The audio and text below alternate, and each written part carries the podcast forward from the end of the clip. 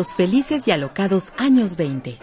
Europa y Estados Unidos se recuperan momentáneamente de la crisis. El optimismo y la confianza hacen que se desarrollen nuevos sectores de la producción y la economía, pero también generan una transformación en el arte y la cultura. A un clic de distancia. Imágenes, imágenes sonoras.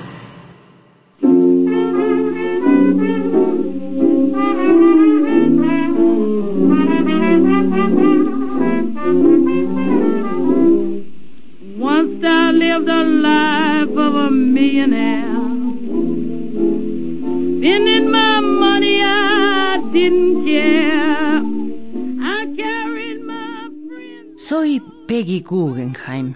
Sí, sobrina de Solomon Guggenheim, el reconocido hombre de negocios y coleccionista de arte.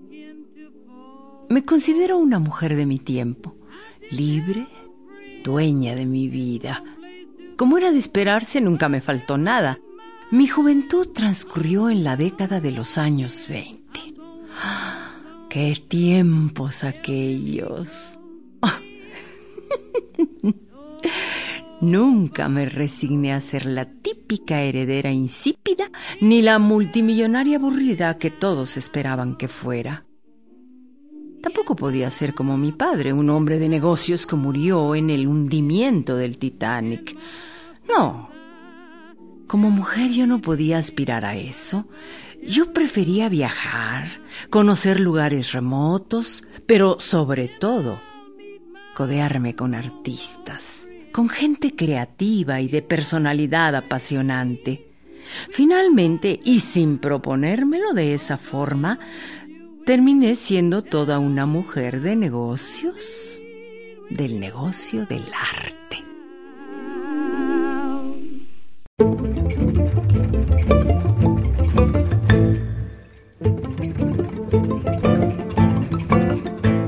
Peggy Guggenheim formó parte de la escena artística de los años 20 en Europa, específicamente en el barrio parisino de Montparnasse, en donde convivió con los más importantes impulsores de movimientos como el dadaísmo y el surrealismo, entre otros. Amiga de artistas como Kandinsky, Duchamp, Picasso, Max Ernst o Man Ray, Peggy aportó recursos que hicieron que el arte floreciera y que más tarde se preservara.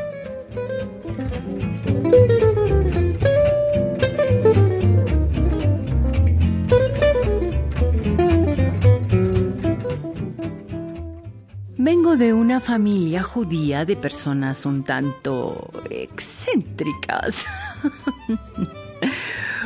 Uno de los hermanos de mi mamá tenía la extraña costumbre de masticar carbón, por lo que siempre tenía los dientes negros.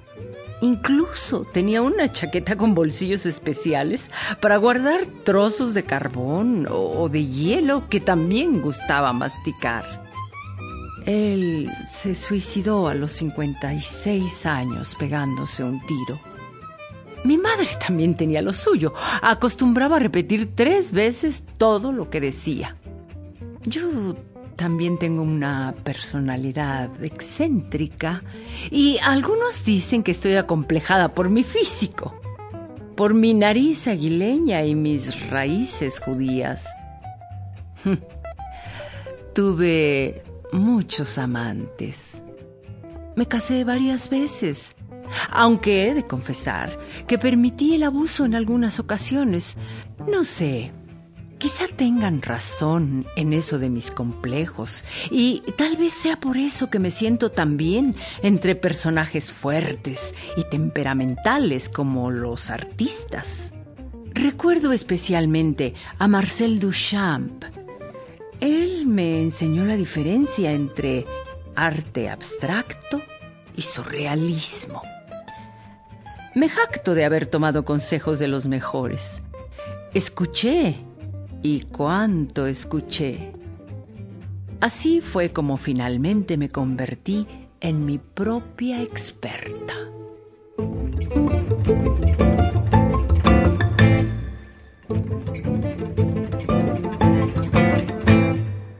Peggy Guggenheim fue una mujer muy influyente en el arte moderno.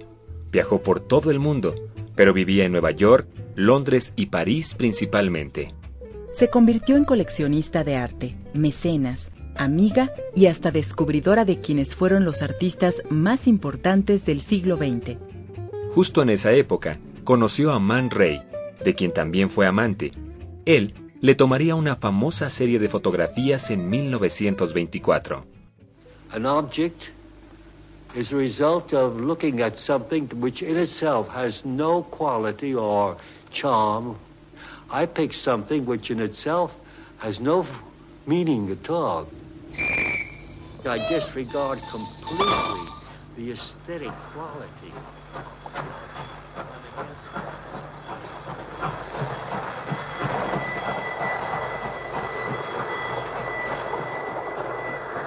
Man Ray fue el impulsor estadounidense de los movimientos dadaísta y surrealista. Antes de dedicarse a la pintura y la fotografía, fue cantante, bailarín y grabador en una escuela de publicidad. Ganó una beca para estudiar arquitectura, pero la rechazó porque no creía en la educación académica, aunque llegó a estudiar en la National Academy of Design en Nueva York. Fue un artista que se caracterizó por la experimentación de los materiales y los conceptos en el arte. Junto con Marcel Duchamp y Francis Picabia, fundó el Dada neoyorquino alrededor de 1915. Su gusto por la fotografía le hizo implementar diversas técnicas como el aerógrafo sobre papel fotográfico o las rayografías, que eran imágenes obtenidas sin cámara con objetos expuestos sobre papel sensible a la luz y luego revelado. También es conocido por sus solarizaciones, que son negativos fotográficos expuestos a la luz.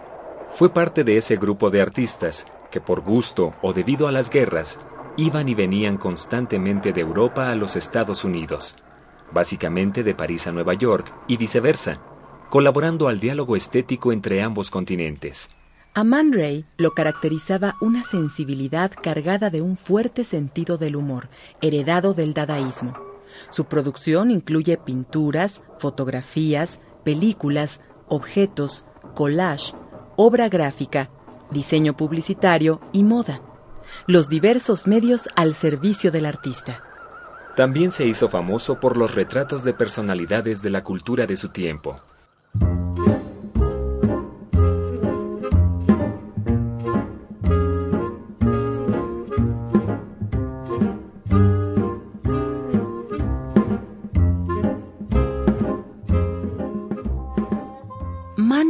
Decía, la búsqueda de la felicidad y el placer.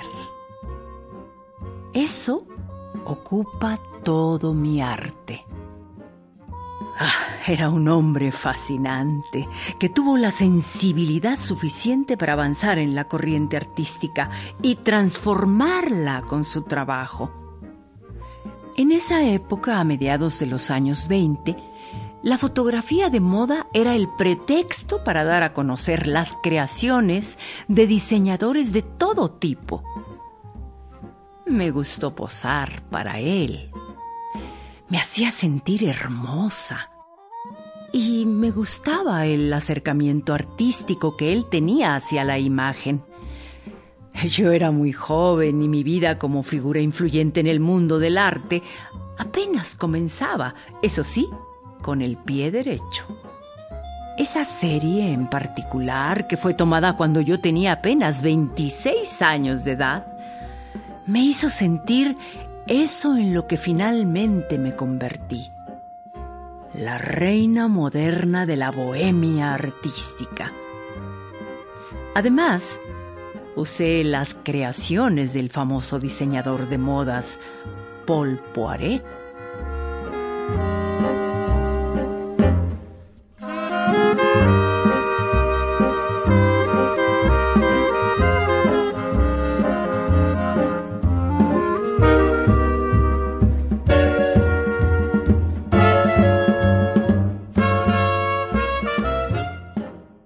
La moda en esos felices años 20 reflejaba el espíritu de la época. Después del pesimismo de la posguerra, venían las fiestas y el desenfreno en las que personajes como Peggy Guggenheim participaron activamente. La economía creció de forma rápida y generalizada en Estados Unidos y Europa.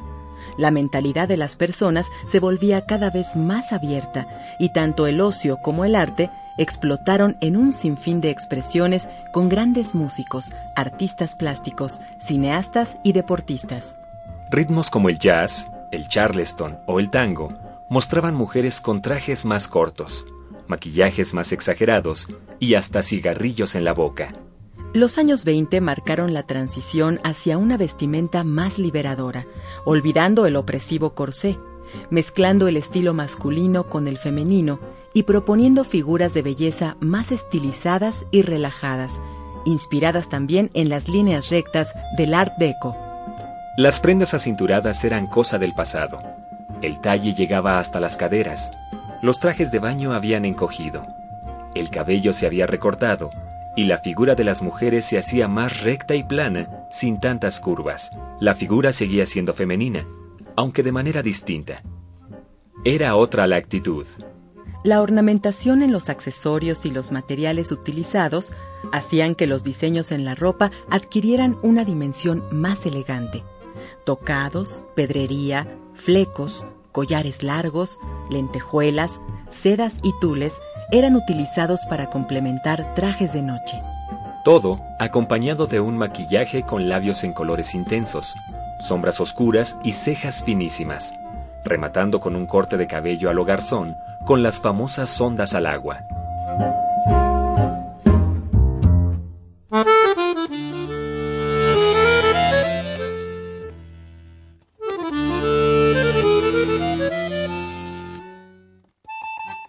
Paul Poiret. ¡Qué diseñador! Uno de los mejores de París. Y sin duda, de mis favoritos. Además de conocer el oficio perfectamente y de tener una sensibilidad extraordinaria para el diseño, poseía una actitud vanguardista que fue la sensación durante los primeros años del siglo XX. Siempre he pensado que la confección es un arte. Él fue de los primeros en hacerle la guerra al corsé. Decía que las mujeres de busto curvo y trasero prominente se veían ridículas. Sus diseños rectos permitían la libertad completa de movimiento. Debajo de sus vestidos se encontraba siempre una hermosa figura, no un buen corsé. Las mujeres se veían más jóvenes cuando usaban sus creaciones, no solo por la vitalidad que les daban las formas rectas y elegantes, sino por los colores vivos y los estampados sencillos que utilizaba. Introdujo kimonos, pantalones, bombachos, velos, túnicas y turbantes, bordados con oro, plata, perlas y plumas exóticas. Fue el primer modisto en presentar su propio perfume y fue condenado por el mismísimo Papa Pío X al presentar su famosa falda pantalón. Su actitud provocadora era como la de los artistas que yo frecuentaba y apoyaba. Poiré sentía un gran desprecio por los convencionalismos sociales. Cuando lo conocí en París, ya no era el gran diseñador que fue antes de la guerra. Él nunca comprendió cómo un conflicto armado podía haber hecho más por la independencia de las mujeres que la moda. Yo le ayudé durante sus últimos años en París, comprando sus diseños y luciéndolos en las fiestas. Pero lo más importante fue que el vestido que luzco en las fotografías de Man Ray fue una creación de Paul Poiret.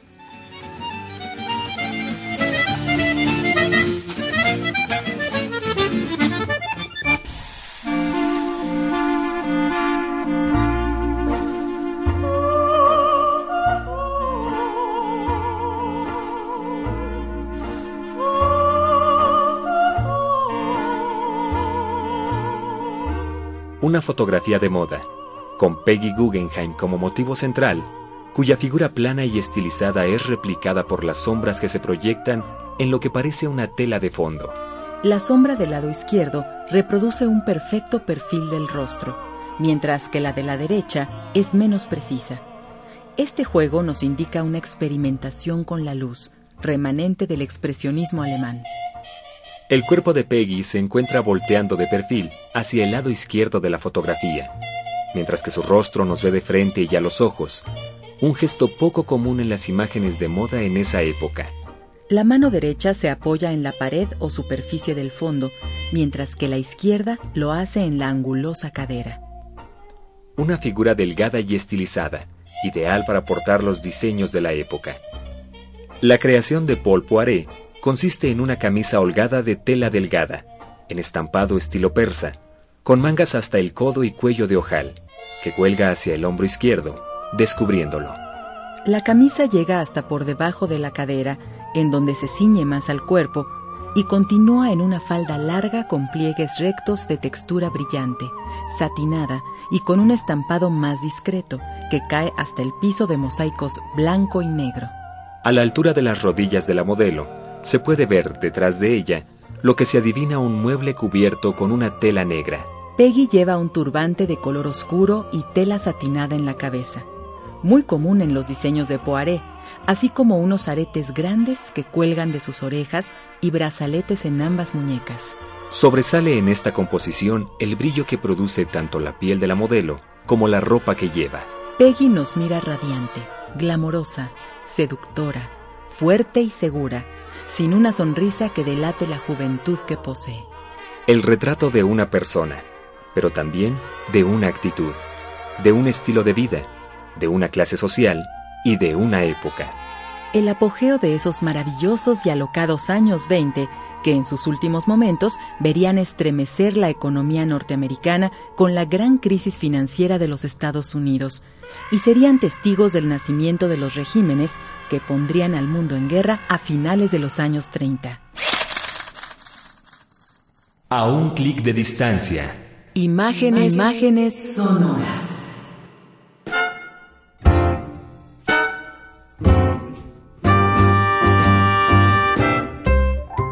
Si quieres volver a escuchar este programa y conocer más sobre esta obra y el artista que la realizó, ingresa a www.radioeducacion.edu.mx o escríbenos a nuestro correo electrónico, un clic arroba radioeducacion.edu.mx.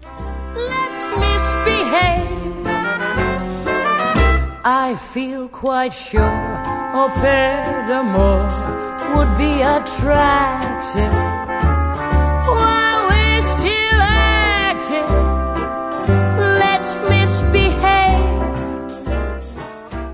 Capturando esta imagen sonora, Luis Luna, Antonio Fernández, Elizabeth Galvez, Rafael Méndez, Ana Pueblita, Marta Aura, Juan Carlos Díaz, Mari Carmen García y Laura Elena Padrón para Radio Educación. They say that spring means just one thing, two little lovebirds